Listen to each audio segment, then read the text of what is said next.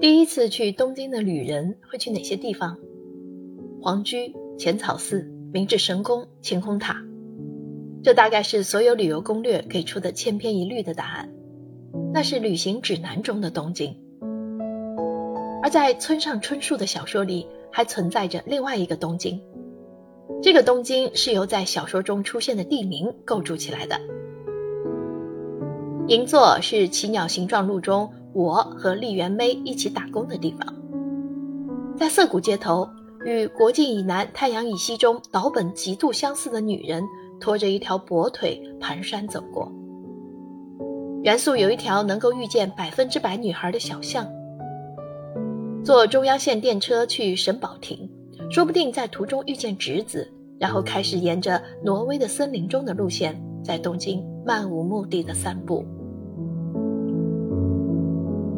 寻找村上春树的《东京》一书的作者，虽然从未到过东京，然而在村上的小说里，那些地方已经无数次的以另一种形式出现在他的脑海之中。